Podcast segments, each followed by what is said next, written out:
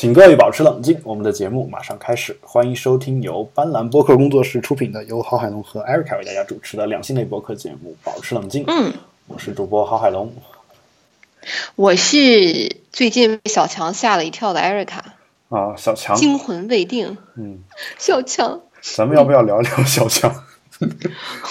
那我觉得可能这期节目的收听率会骤然下降。好吧，那我们就就是简单说一下啊，就因为其实，嗯其实小强这个东西呢，我我去年才第一次见啊，其实我第一次见，其实有时候你真幸福，也是很害怕的，因为第一是我之前看过那种假的，你知道吧？假的那种哎呦，假的那种东西呢，就挺吓人的。因为我不知道那是什么，所以我反而不怕。哦，这样啊，对，然后嗯，后来看到真的以后，他们说那个就是，然后哦，我说哦，原来这就是，大家然后然后就就反而就是，反正我遇到了我就拍死，然后嗯遇不到就是遇到了，首先是拍死，然后就是知道家里有，然后赶紧上药，对，基本上就这个思路。然后有了药之后，基本上呃每次上药能管一年吧，啊，但据说是管一年。然后这个呃我去年反正上过，今年又又被我剁死一只，现在是啊，再再考虑要不要开始上药啊。但中北京这边呃，因为天气也不是特别潮嘛，对吧？就下雨嗯那两天可能会有，然后其他的反倒是我在单位单位茶水间有时候会碰到，然后比较比较痛苦，就是因为你其实没看见它，然后你就觉得嗖一声一个东西过去了。来无影去无踪。就那种感觉嘛。因为你之前之前因为我没见过，我我可能遇到了也不会觉得有什么问题，但是我见过一次，就是我想弄死他，然后他跑得特别快，然后没弄死，然后就啊，对，真的超级快。我今天见到就只剩叫，就呜里哇啦在那儿瞎瞎叫，然后他就跑了。对，然后就是呃，反正反正跑得特别快，然后呃，不过我们嗯得庆幸我们在北方，对吧？这个南方的就很恐怖。有所耳闻。嗯、北方的叫德国小连，南方的叫美国大连啊。啊，还有这个区别啊？对，就是嗯，因为因为其实经常有很多东西，比如说他们讲这个桌面游戏有德式桌游和美式桌游，哦，然后我就给他们起外号叫德国小林和美国大连。原来是这样的美。国大连其实意思就是那玩意儿个儿大还会飞，特别痛苦。我觉得他已经很恐怖了，他要是再飞，简直就世界无敌了，因为根本没有他到不了的地方。对，然后就是呃，当年当年就是有新北京新东方学校的被派到广东广中广州新东方学校讲课的老师哈、租了房子之后吓哭了就说好，然后一看就是一地那个玩意儿，然后 扑棱两下翅膀我是吧？然后我要内心崩溃啊！对，像恐怖片一样。然后他他问那个广东的同事说这玩意儿是什么？广东同事一脸淡定说：“你你连蟑螂都没见过，你的人生真幸福啊！不是说你这有什么好怕的，是吧？天天不见这个，啊，可能还是个女同事啊，对吧？经常就那边的人比较强悍，对吧？然后我也觉得是。对，然后我们这边就可能从小就，像我从小没见过，然后长大见了之后，发现他见的是小的。然后我我其实能啊想到，如果如果万一我见到的是大的，可能也会很害怕。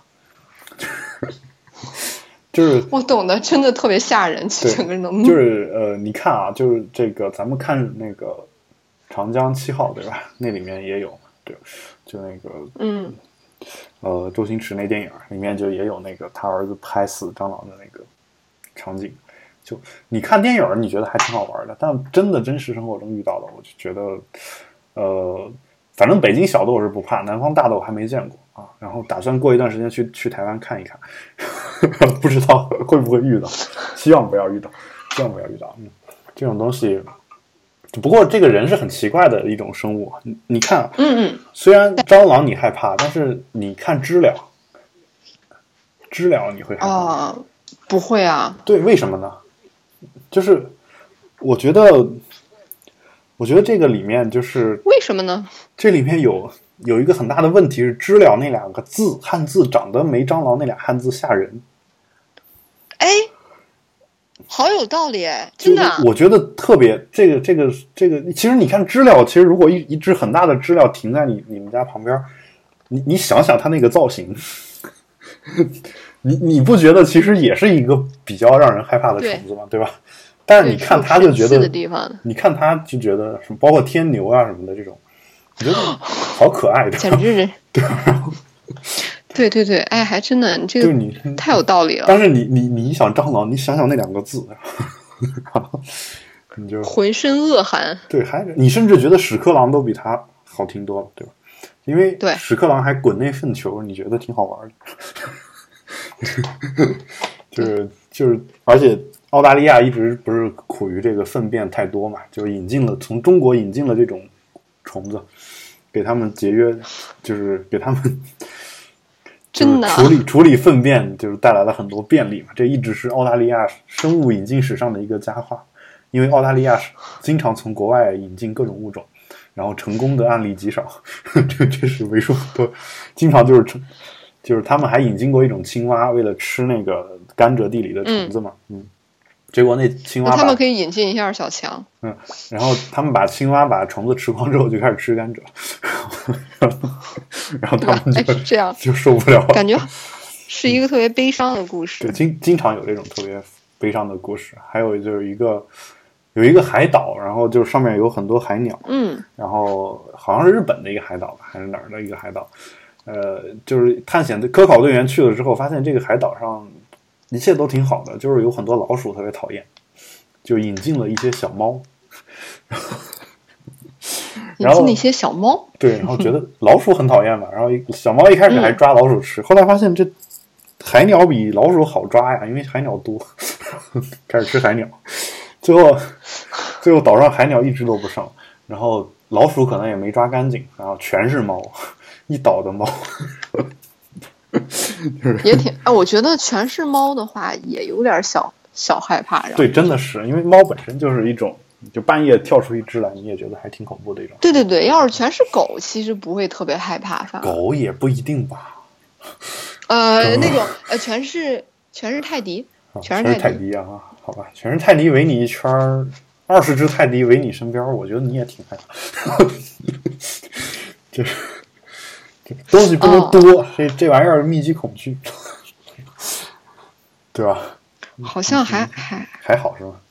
还好，嗯，还好啊，行，反正呃，希望大家嗯，就是在生活当中啊，能够像小强一样坚强，这个打不死啊，对。然后，但是遇到他们也不要害怕。其实是这样的，像艾瑞卡和小强两个人遇到以后，他们互相都挺害怕的，对吧？小强看到，因为艾瑞卡要想弄死小强是分分钟钟，小强想弄死艾瑞卡还不是很容易。我怎么每次都觉得 只有我被弄死的命呢？对，我不知道，就就其实你你想想，你们俩实力其实很悬殊，对吧？然后就是，但是就这这玩意儿就是生物生物就是本能嘛，恐惧导致攻击嘛，就是弱小的碰到强大的害怕，如果强大的碰到弱小的也害怕。但强大的碰到弱小的害怕的时候，就就倾向于会把它给消灭掉，啊，比如说你你们家哪怕你不不是进来小强进来一只蜜蜂，也对你其实没什么损害，对吧？但是你也会把它弄死，因为恐惧导致攻击，对吧？是，包括对，哎，这句话好经典，我要拿小本本记下来。对，这是我们 GRE 的一道题，然后呃，然后就是就是，反正就是。弱像弱小的，比如蟑螂，它碰到你之后，它其实是相对于你来说是弱小的嘛。它它看到你就下来赶紧跑了，基本上就是这这样的一个情况。啊，比如说你去森林里面，你遇到一只老虎，你肯定是先跑嘛，你不会想去把它给消灭掉，对吧？但它看见你其实也很害怕，它的策略可能就是上来把你给消灭掉。啊，取决于它饿不饿，对吧？它如果不饿的话，可能是因为害怕把你消灭掉；它如果饿的话，可能就不光是因为害怕的原因，对吧？有有有有这种各种各样的可能性吧，对吧？呃，所以好让人伤心。所以呢，就是你大家遇到这种小强的时候，害怕归害怕，该该奋起而反抗就奋起而反抗啊！包括男的，你看，你不要觉得说男的就很勇敢，上去把小强给干掉。男的有时候上去把小强干掉，主要的原因是，第一是因为旁边有女的。对我，我今天早上嚎叫的时候，特别希望旁边有一个男人，你知道？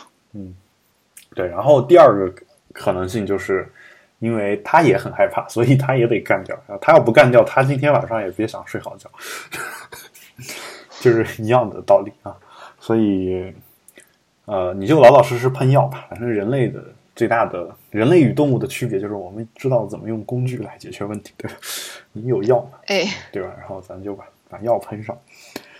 啊，好，那今天这个就是我们的开场呢，其实跟蟑螂呃这个事儿呢没什么关系啊，但是有一个关系是什么呢？我刚刚提到了这个啊 GIE 啊，啊，但其实我想说的是什么呢？就是嗯，呃，我最近重头戏来了，对，嗯，先先播一则广告，这个广告是我个人的广告，请大家洗耳恭听啊，就是我我的长篇小说《少年阿成》。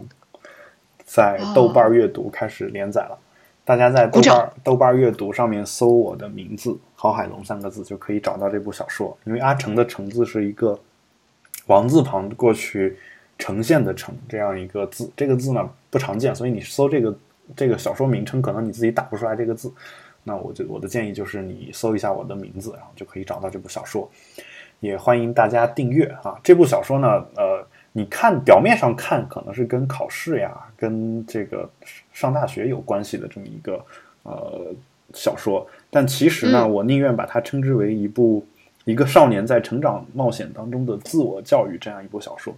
你作为一个成年人呢，我相信你能在里面看到很多我们面对这个残酷的世界需要做的一些思考啊，其实是一个自我教育的这么一本小说。啊，但是呢，并没有一本，并不是一本就是讲教育的书，它它一点都不枯燥，你可以把它完全可以把它当成一个冒险故事去看啊。我其实我个人觉得，就是到目前为止，就是写的还是呃没有问题的，而且我一定会把它写完，因为现在我手上已经写了呃大概十章左右吧，是，然后现在发了更新了两章啊，然后我估计在下周不出意外的话，会再更新两章，之后的话就应该是。每周更新一次，如果没有这种特别值得庆祝的事儿，然后让我突然更新的话，一般来说可能会每周更新一次吧，大概是这样一个情况。至至于为什么说我先写了那么多，然后又更新，因为其实你更新之前，你可能还要做一些修订，对吧？而且因为整本小说可能得大概有，呃，我预计会在十五万字左右，所以呃，有可能我我在后面写的时候，前面也会增删一些这个字文字，所以呃，更新。并并不会说我写一张就更新一张出来，因为我希望把最好的东西呈现给大家，啊，所以希望大家能够呃找到豆瓣阅读，找到这本书，一定要点击订阅，因为我这本书是否最终能够出版，跟你是否订阅，跟这个订阅的人数，包括呃你给我的好评啊，尤其是五星的好评啊。是直接相关的啊，所以希望大家一定要订阅，一定要订阅，一定要订阅。重要的事情说三遍，对，多多订阅，然后多给好评。当然，如果你觉得写的确实有什么问题啊，也欢迎给我私底下写邮件反馈啊。但是咱们就不要在公开的场合说了，对吧？啊，或者说你打个五星评价，然后直接在下面再说说有什么问题，那我还是非常开心的。啊，因为豆瓣阅读呢，现在这个我比较奇怪的一件事就是现在总共有四个人评价啊，当然一个是我自己。然后都是五星好评，但他给的总的评价却是七点八分。我不清楚他的这个算法是什什么情况啊？因为之前豆瓣的其他的那个，就比如豆瓣读书啊这些，嗯嗯，呃地方，如果你评价一个书的话，它是直接取算术平均值的。也就是说，四个人都是五颗星的话，可能不会只给，嗯，他就肯定是五颗星嘛，对吧？平均下来。哦。但是，呃，但是现在它可能加了这个。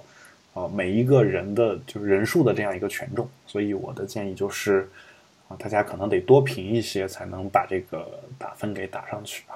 但是就是，哦，当然我不希望大家说真的昧着良心去给我干这件事，我只是现在做一个推荐，然后你去看，你如果看完觉得好，那你就给一个好评；如果你看完觉得不好，那，你就私底下跟我说，好吧？那我就。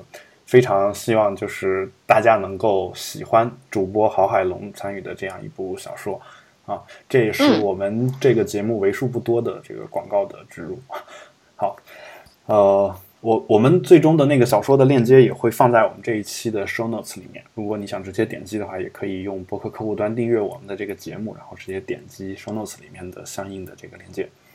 好，广告到此结束啊，然后我们接着开始进入今天的话题啊。今天的就是上一期节目更新以后呢，我们也收到了一些评论，然后呃，大概的评论都是这样的啊，比如说有一位叫贤孙的，就是也是之前一直评评论的，叫天哪，终于回来了啊，然后放了一个那种很惊呐喊的惊讶的那种表情啊，就是天哪那个表情，然后还有一个叫 XIT，那就 CT，就是嗯。这样一个人，他写他写到说，终于等到久违的艾瑞卡，嗯，啊，我也是终于等到了久违的他，然后拯救世界的中二少年。他说：“有生之年系列，我以为断更了。啊，这个没有断更啊，但是大家听一期是一期吧，对吧？因为我 因为最近这个国内对于这种各种东西的这个审查，我也真不知道我们能够坚持多久。这个事儿也是的，也是我必须要说的，因为毕竟呃，现在音频节目这个东西呢。”还，还没有进入审查的视野。这个一方面呢，是因为审查难度确实比较高，他不可能说把我们的节目都听一遍，他得多多死忠，对吧？然后，呃，另一方面呢，也是因为音频节目的听众毕竟还是少数，对吧？所以反而可能就没有人太多的人去管这件事儿。但是，一旦我们的这个听的人数变多以后呢，可能就会有这样那样的问题吧。所以，对。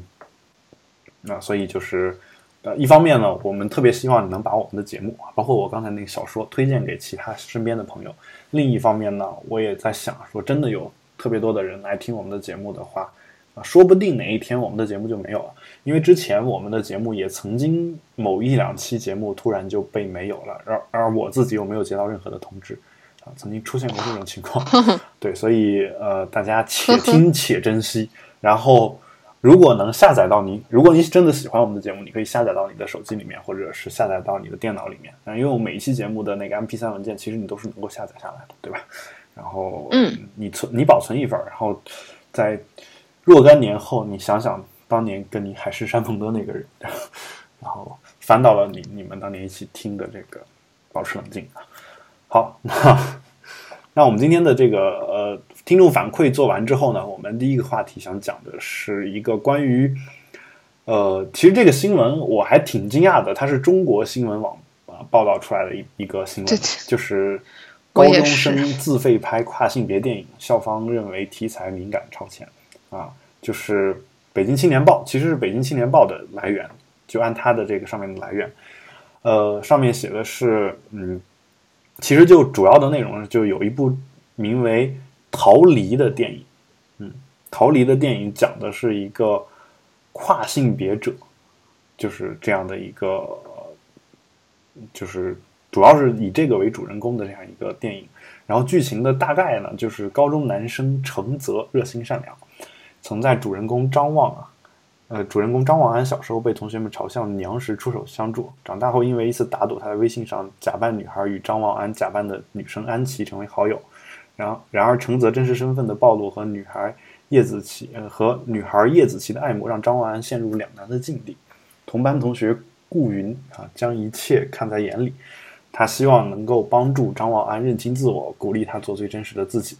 啊，经过探索路上的挣扎，啊，张望安最终认识到自己是一位跨性别者，喜欢男性。大概就是这么一个剧情梗概。当然，这个梗概也是来自《北京青年报》这样一篇报道。这个电影呢，我其实还真没有看过，但是我其实特别为我们的中学生能够有这么超前的一个想法，呃，能够而感到开心吧。就这片子叫《逃离》，对对对，然后我还挺惊喜的。然后这个电影呢是人大附中国际部高三的学生拍的，导演叫胡然然。嗯，然后人大附中呢也是一个我感情特别深的地方。虽然我没有没有上过，为什么？因为我是人大毕业的，对吧？然后，呃，我们学校隔壁就是就是人人大附中，人大附中一直以来是北京一个比较就经常出现在各种媒体上的这么一个学校吧。嗯，虽然北京市内部有其他很多好的高中，他们互相之间也有这种呃类似哈佛耶鲁之间的这种互相瞧不上的这样一种情况啊。当然，这个就大家当一个。传说去听就行了。其实你真的见了面，如果两个人关系好，也没有什么这样的一些说法，对吧？啊，但是呃，就是人大附中呢，一直以来就是呃，怎么说呢？就北京这边经常就是以呃以考清华、北大和人大为耻，啊，当然我说的可能有点严重，就是大部分好的学生都去了国外。啊，然后稍微好一点的同学，学习成绩好一点的同学去了清华北大，嗯嗯。啊，然后学习成绩稍微差一点的来了我们人大，然后他们当时有一句呃就是聊天有一句话叫做“学习不努力，长大考隔壁”，啊，就是大概是这个就说的就是隔壁就指的是我们学校啊，当然这个肯定是他们的一部玩笑话，而且大家知道，就是嗯本身我国的高中，我国的高中呃其实里面就是对于这个呃成绩排名这一点看得非常非常的重，所以呃嗯学生之间互相之间因为成绩上有这样把学生分为这个。呃就是名次靠前的和名次靠后的这个事儿，在中国其实是，就算说国家三令五申的不让这么去说啊，但其实呃学生内部包括包括家长其实也司空见惯了，对吧？啊，当然就是嗯。呃，当然，就这个就是至于人大附中内部这个国际部是什么情况，我其实是不太清楚的。但我其实特别就是佩服他能够做出这样一部题材来。至于这个片子拍的怎么样，然后呃，就是我觉得反倒是啊，虽然我我我没看过啊，就是如果我看过的话，我可以对他有一个评判啊，我希望他会很好的啊，但是呢，我其实嗯，就是呃没看过，但是我认为其实这个这件事儿的意义在于说。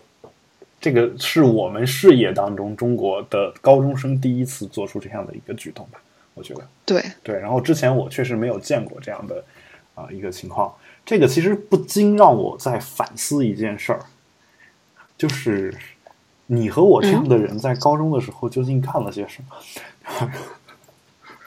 天天睡觉啊，写字写写题，我我思来想去，我觉得啊、就是我一开始心理压力很大的，觉得这个后生可畏啊，就是人家高中就干这个，我现在想对对，想拍个电影多费劲啊，对吧？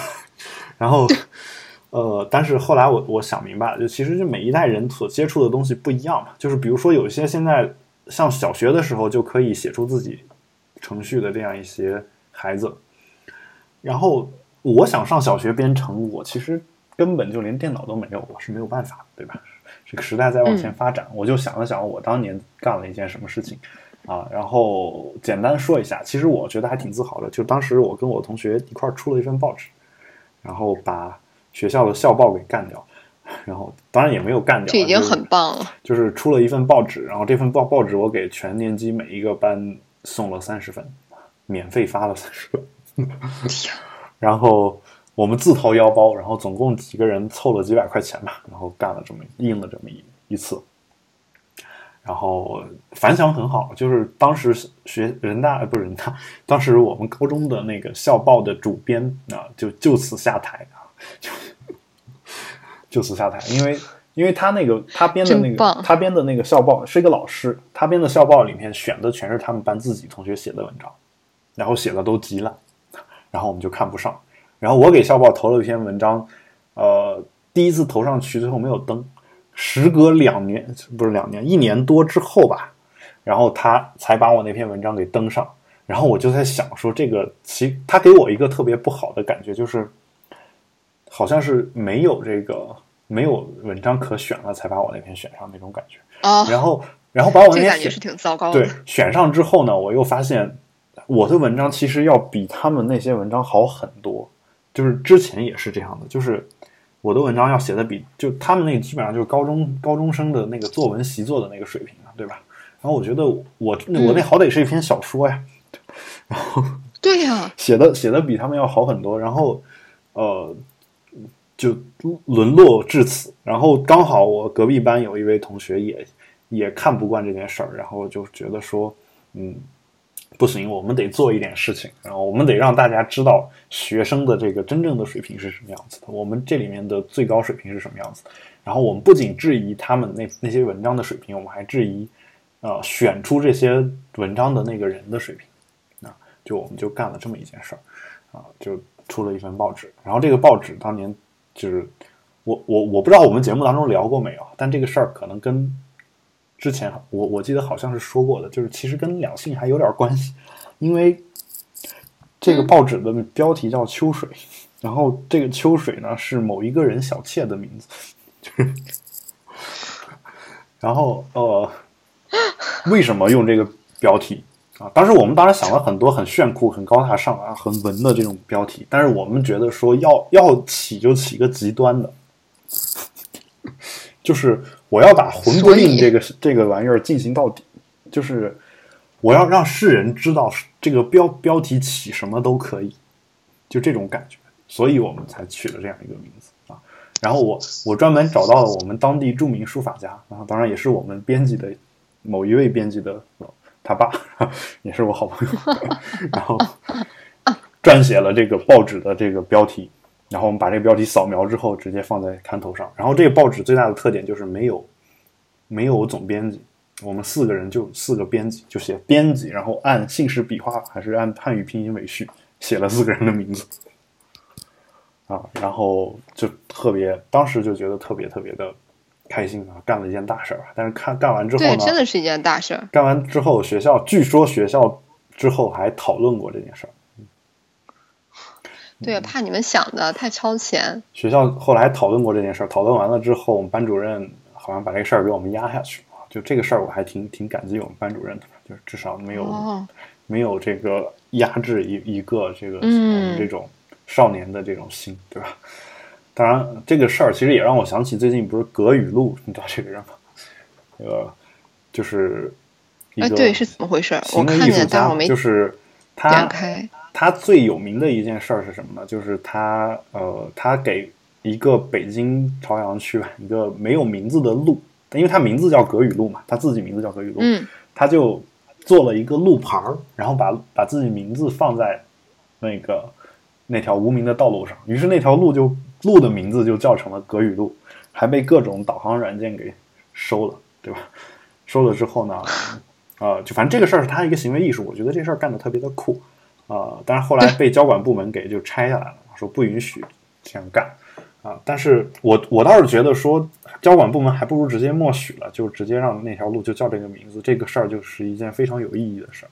我个人觉得啊，但是这个事儿呢是他的一个毕业，他的一个毕业设计、毕业展，你知道吗？就他本身是学艺术的，就这这个事儿是他的哦毕业展。然后我觉得说，就如此之酷的一个毕业展，对吧？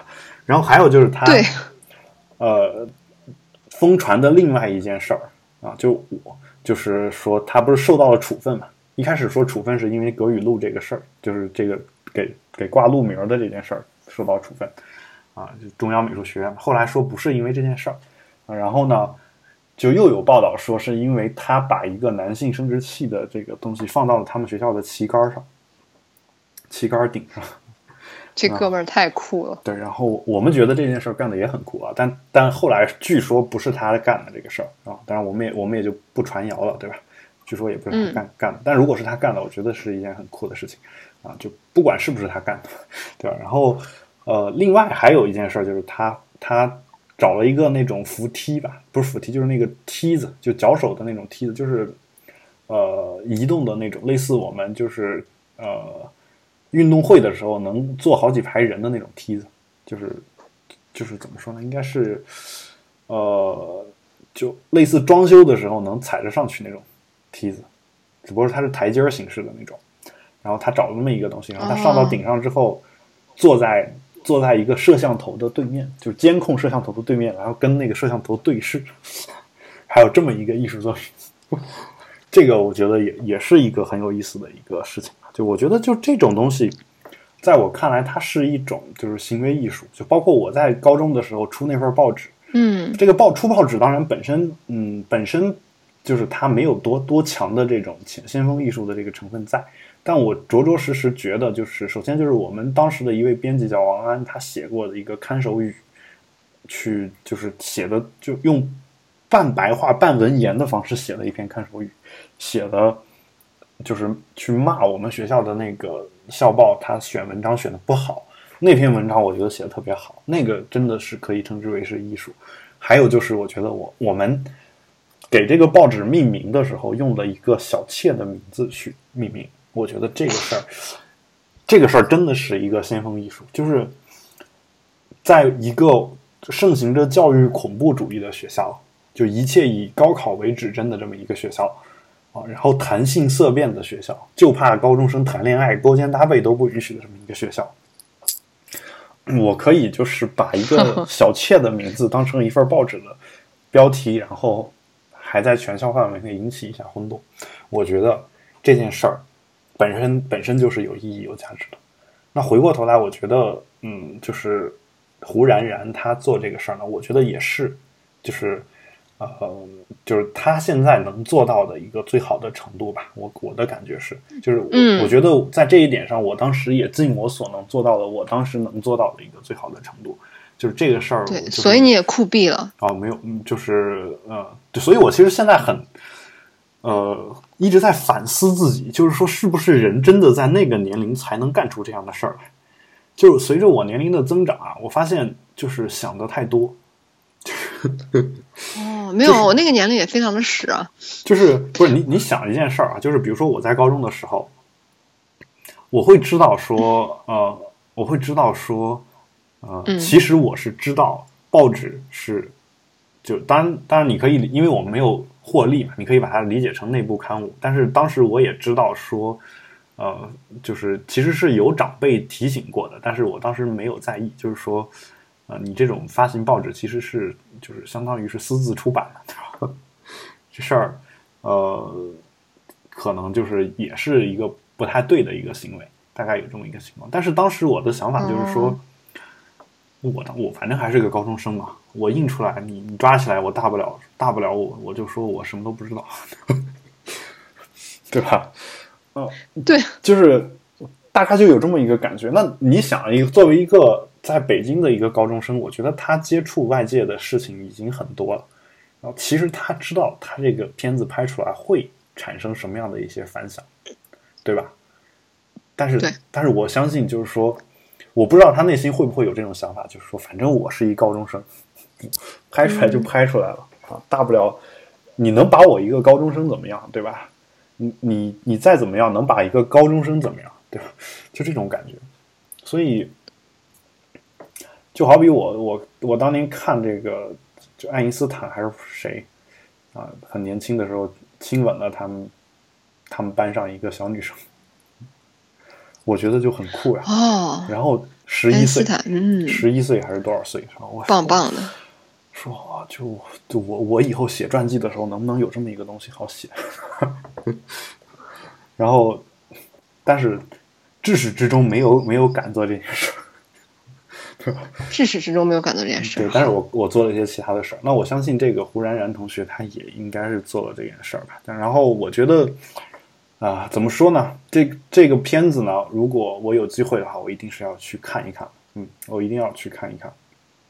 嗯嗯。呃，所以，但是你能看到吗？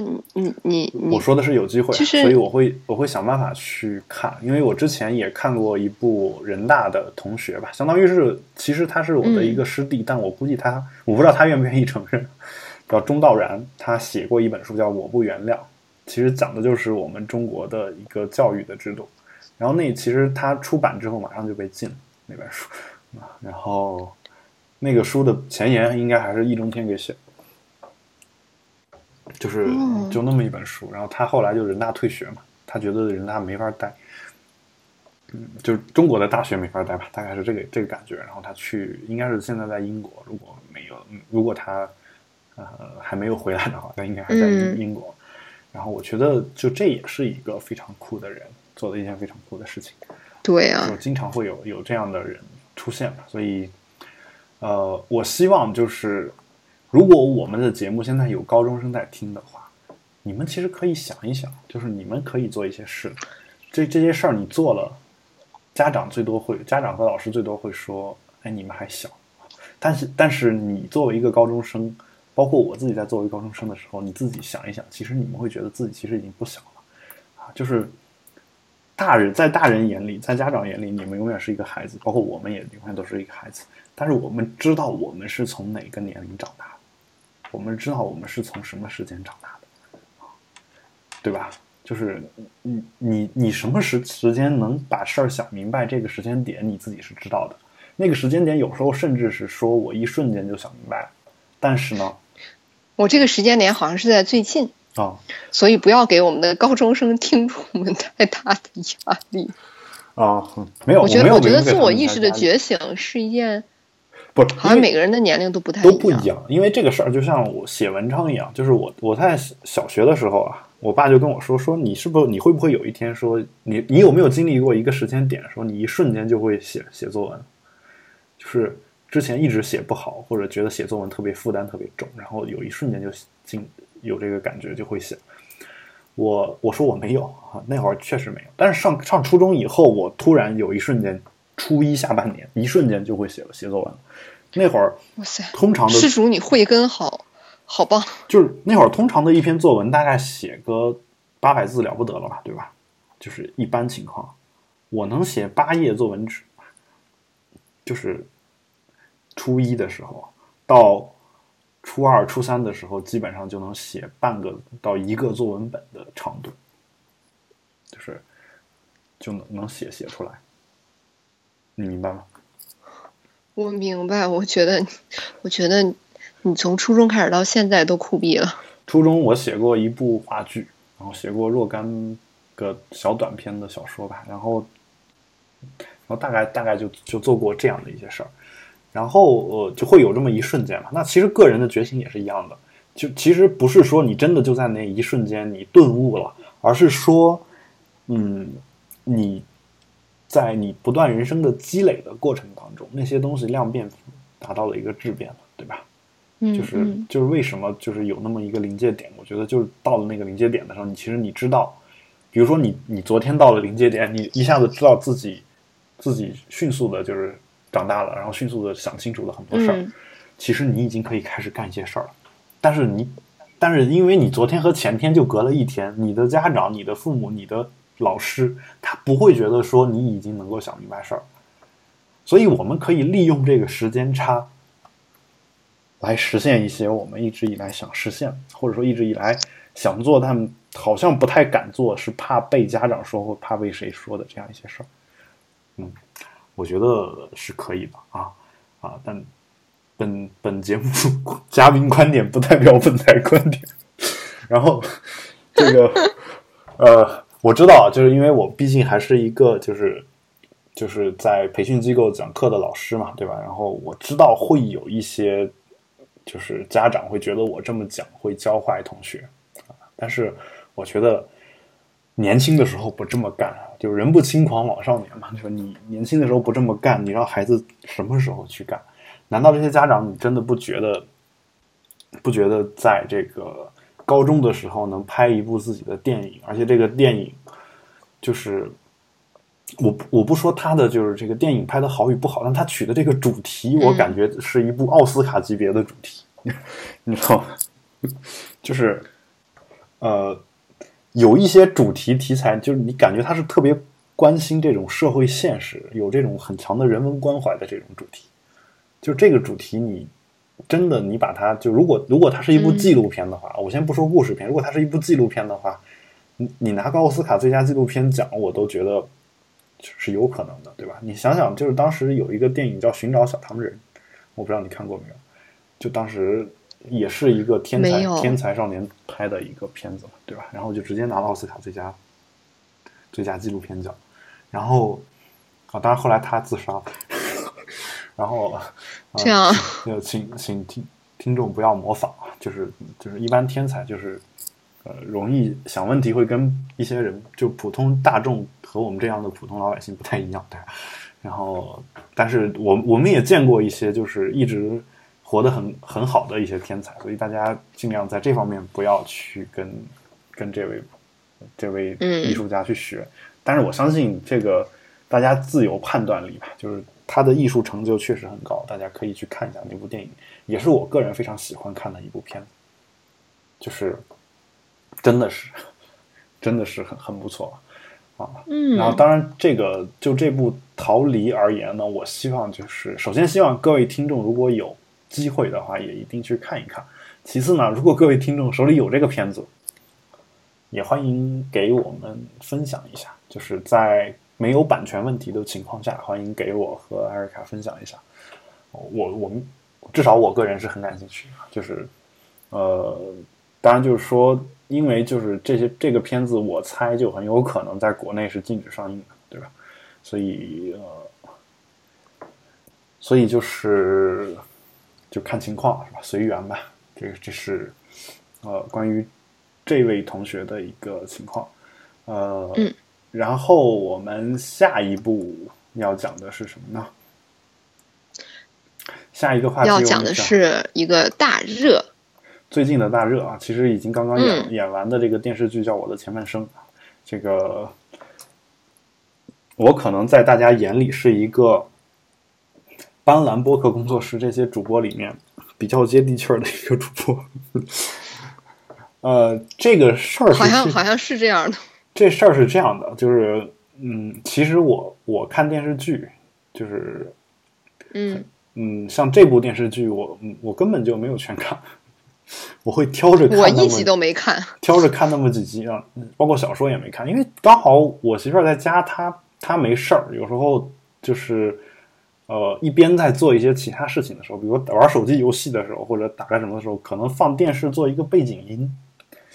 然后呢，我就我就就是我属于一个，我属于一个就是呃，会从各种东西里面找这种啊乐趣，就是有价值的东西吧，在我看来，这这样一个人啊，就就这个可能很多很多我们的听众也知道我是这么一个人，就是我经历的痛苦，我必须要从中挖掘出代价。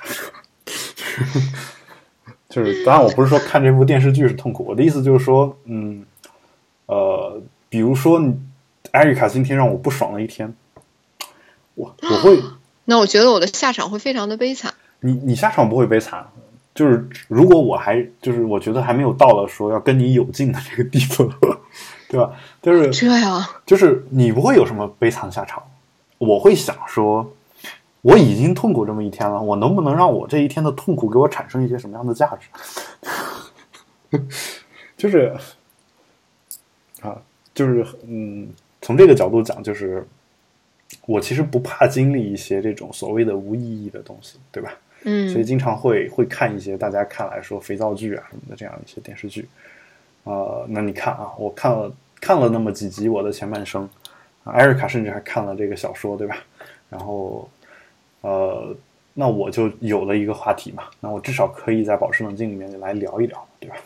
啊，当然就是说，那你为什么想聊这个话题呢？你有什么有感而发？呃，有感而发的话，首先就说出你的是故事。首先就是啊，这样说出我的故事。呃，首先就是这个罗子君，呃，就是有一篇文章叫《罗子君的锅，全职太太可不背》啊，这是谈性说爱这个中文网的一篇文章，也会放到我们的 show notes 里面。呃，但是这篇文章呢，我的感觉就是，嗯，嗯，大家自己回去看，就是 这么干脆对，是就是把锅甩给了我们的听众。因为是这样的，啊，因为嗯，因为是这个很多这个听众会一方面呢，有一些听众他特他不爱看这个文章，就想听我在节目里面读；还有一一些观众呢，听众呢，就是说你你能不能别老读这个文章的全文？你读完之后啊、就是首先我是会看的嘛，其实更想听的是说你你你们自己的一些想法，对吧？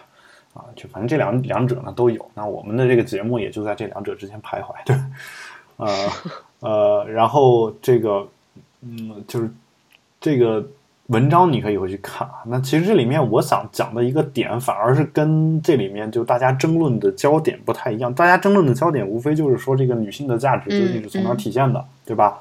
究竟是说我独立的体现的，还是说是是我就是呃做全职太太体现的？啊，究竟是我自己一个人也可以活得很好，能够体现我的价值，还是说我必须得嫁一个好男人才能体现我的价值？啊，当然，就一般女权者是肯定对嫁好男人这个事儿有一个批判性的态度。这个之前我们节目当中也聊到过，就是经常会有一种女的说：“我跟男的分手，我马上找个更好的。”啊，就是嗯，其实这个这个好赌气啊！对，听上去就是说把自己的价值还是放在了找个更好的男人身上啊。但是我其实好气啊，对吧？就是好气。为什么为什么女的说我分手找一个更好的，这事儿就变成了不尊重女性，把自己的价值放在了男人身上啊？就就我觉得这个事谁，分手的可能都想找一个更好这事儿是一个，就是你不上纲上线的看，其实你可以把它淡看得很淡，它可能就只是一个赌嗯气，或者是那个时候呃的一个状态而已。但如果你说嗯真的说把它放成一个衡量一切的标准，那我肯定也不同意。呃，我只是想说的是什么呢？就是说我男的说分手了再找个更好的，大家就不会觉得说男的把自己的价值都放在了找女朋友上。哎，对呀、这这个事儿，我就这事儿我这个才是我真正理解不了的，对吧？就 是嗯，就是就是这个女权，咱们都得讲道理。就是说，嗯，我我不认为一个人的价值是要靠嫁一个好老公或者娶一个好老婆来衡量的，或者找一个好男朋友、好女朋友来衡量的啊。但是为什这个事儿上的男女差别是为什么会出现呢？就为什么会出现这种情况，对吧？然后这个事儿，我觉得是大家可以去思考的一个点吧，一个点，就这是我对这篇文章想说的一个事儿。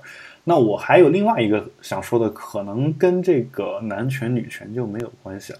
就是最近我其实呃也看了一个，就是也在看这个圆桌派嘛，这个之前也也曾经跟大家节目当中也聊过，就是这个窦文涛主持的一档节目，在第十九集，就圆桌派第二季的第十九集当中是聊了一个话题，叫做“作女”，就是他请了这个呃，就是四个人：窦文涛、马未都、马家辉，当然主要请的是马伊琍。这个马伊琍刚好是在这个电视剧里面演的是罗子君嘛，对吧？然后大家如果看过我的前半生前几集的话，其实我没看过，但是但其实我也这个电视剧是怎么回事儿吧？就是你只需要看最后几集就行了，因为它最后几集有大量的回忆前几集的这个片段，然后然后你好这个主意出的真好。这个就是一下子你把结局也看了，把前面是怎么怎么一个情况也大概知道，就是嗯呃，当然就是如果你想认真的去学习这个电视剧的精髓，包括怎么写电视剧，包括怎么这个怎么写一个很长很长的电视剧，怎么去描写这些人的之间的这个心理啊什么的，那我的建议你还是把全部电视剧都看了，对吧？那我我我我的意思是什么呢？意思就是说，他这个人他一开始可能就真的是所谓的典型意义上的那个作女嘛，所以他他们把马伊琍请过来来聊聊这件事儿啊。当然，我在这儿说的其实就是说，我说作女其实并也没有说一定对女士女士有什么歧视啊，只是说，呃，首先这个好像一直以来是一个我们没有听过“作男”这个词，对吧？我们会说一个男的太作，但好像也没有没有“作男”这个词，但有“作女”这个词嘛，对吧？就是这是因为上海有一个作家写过一部小说，就叫《作女》，我我都忘了是谁了，反正就写过这么一部小说吧。然后呃，这里面就讲到马伊琍讲到一个事儿，说她小时候可能就是一个作女，就是说她她小时候，呃，比如她她爸妈带着她去买鞋子，对吧？啊、然后她看到问说这双你喜不喜欢？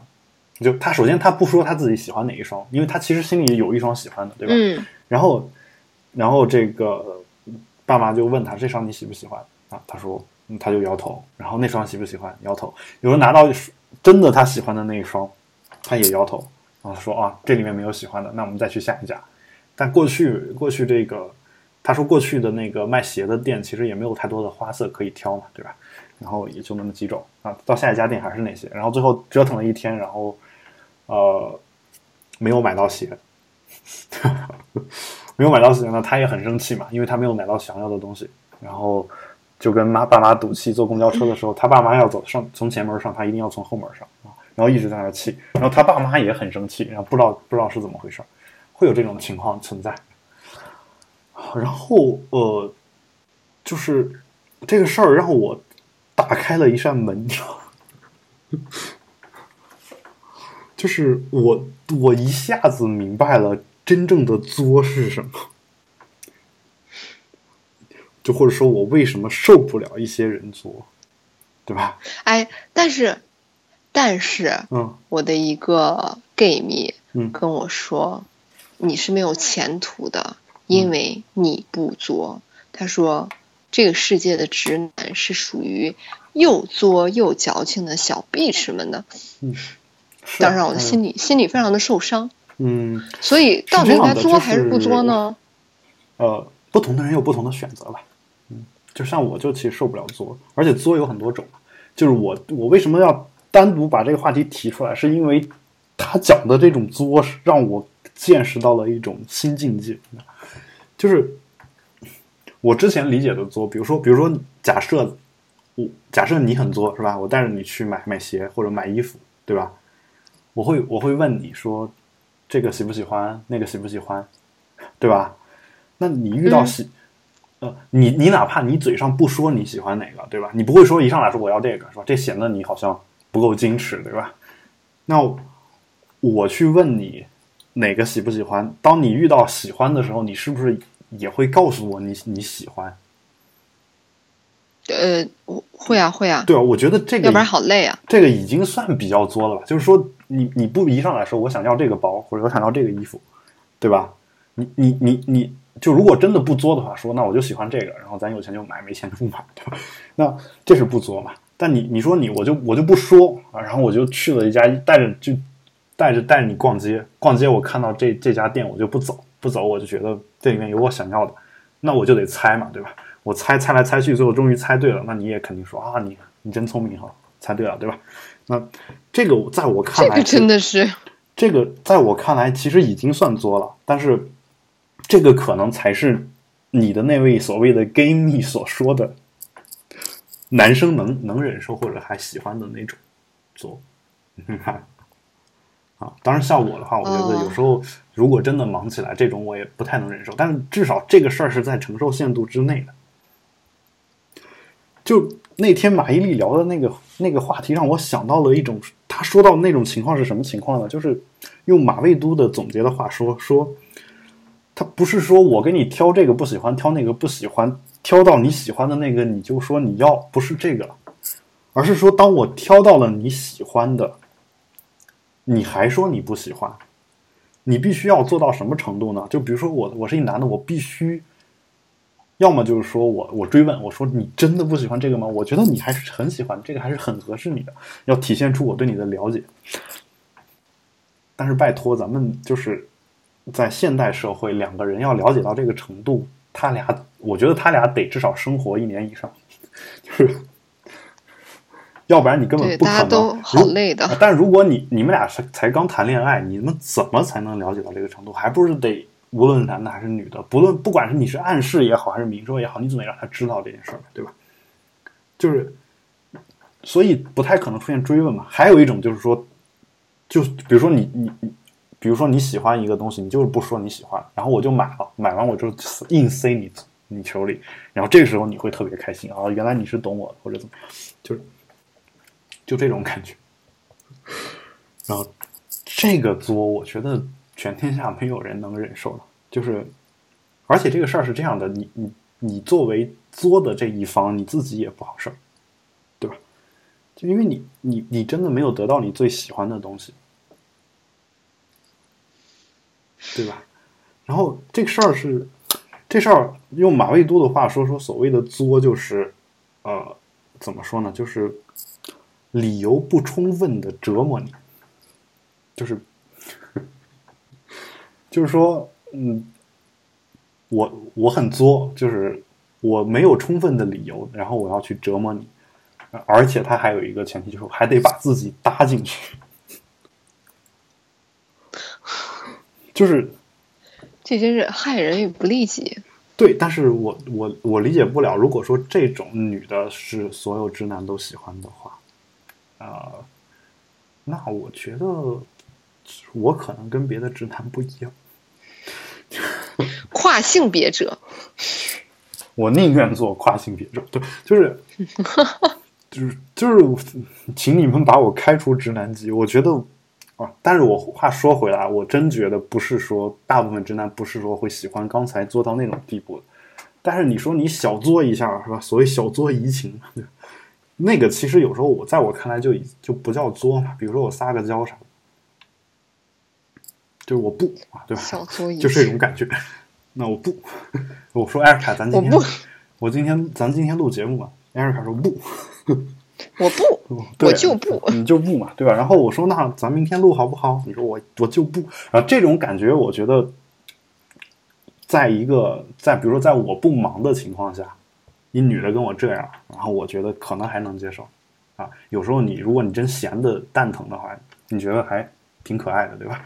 然后，但是，但是如果真的做到像像马伊琍说的那种情况，我觉得。我不看好这个事儿，我不看好啊！我我不清楚，就是这种人你见过没有？我我感觉，我我感觉我之前谈过的一段恋爱当中就是这种感觉。嗯，就真的是这种感觉。还有段这样的故事。对，当然就那会儿我自己也不成熟嘛，但就是说我的感觉就是，真的生气生的都莫名其妙，然后哄不好的，就是。这个就难道不就是刚才那种状况吗？我现在终于意识到，就是那种状况。就比如说，你明明想要一个什么东西，不说，然后呢，我问你半天，这个是不是要这个，是不是要那个，也不说，然后想让我猜到你心里究竟想什么，并且把这事儿给做。然后我如果猜不到，干不到这件事儿的话，你又很生气，很很生气，这种感觉。这个，我觉得啊。我觉得就是真的是一种境界啊！就是这个事儿，我之前没有，没有，就是这个为什么我我要单独把这一期节目拿出来说呢？就因为我之前真的没有没有意识到这一点，但他他们讲完之后，我瞬间明白了，就真的是有这种境界的人，就这种感觉，你明白？我也不是很明白，因为我从来都不作。你从来都不作，你想要什么就是。对。我觉得有时候也也，根据你之前跟某些人的这个对话，我觉得也不一定，就是，但你那个某些人，我难道有什么把柄落在你的手里？你那个尚在这个控制限度之外，就是你不是之前相亲啊什么的，你会跟我说一些经历啊，对，然后还有经历太多，我都忘了是哪一段了，天哪！有一些段其实就是在一些人看来可能已经够做了，所以其实我觉得你你是一个。嗯，怎么说呢？至少在作这方面，我觉得也不过分，但也不是说一点都不作呀。就是你理论上讲，你的这个程度在这方面已经不用再努力了。就是，谢谢哥，我应该把它当做一个夸赞，还是一个嗯？对，但是我下期不要录了。嗯，是吗？好，我们放假一起。啊啊！这么轻易就同意了？对，咱们这个节目不。不总是说停就停的嘛，然后也让别人以为我们他都停播了，对吧？这个，哎，有背后有有一种莫名的凉意，感受到了老板的诅咒。我说，好好吧，这个就是这就是作的不自信，就是有些人耍了流氓之后还能睡得着觉，嗯，这种人耍流氓是很有天赋的，但大部分人耍完流氓心里发虚啊。对于这种人来说，我觉得还是别耍流氓为好。对对对对对对，就一定要实话实说。就是真的，就是有些人说嘛，说中国有些企业家，然后为什么到各种庙里面就各种拜佛呀、求呀什么的，对吧？然后给给给庙道观捐钱，捐的特别多，是吧？为什么？说就是因为有些老板他心里发虚，就是在中国，你有些时候挣钱，他不一定。就是很多时候，你你你必须得弄脏双手嘛，对吧？这个，嗯，这个，如果你你一直就很坚持一些原则的话，可能有些钱你是挣不到的。但你你做完这种违反原则的事儿呢，他不他他不是天生的流氓，他不是天生的坏人，他其实心里是过意不去的，他只好去求菩萨保个心安，对吧？那比如我挣了一个亿，我拿出一千万来修个庙啥的，对吧？这个。就是有很多很多人是这种状态对吧？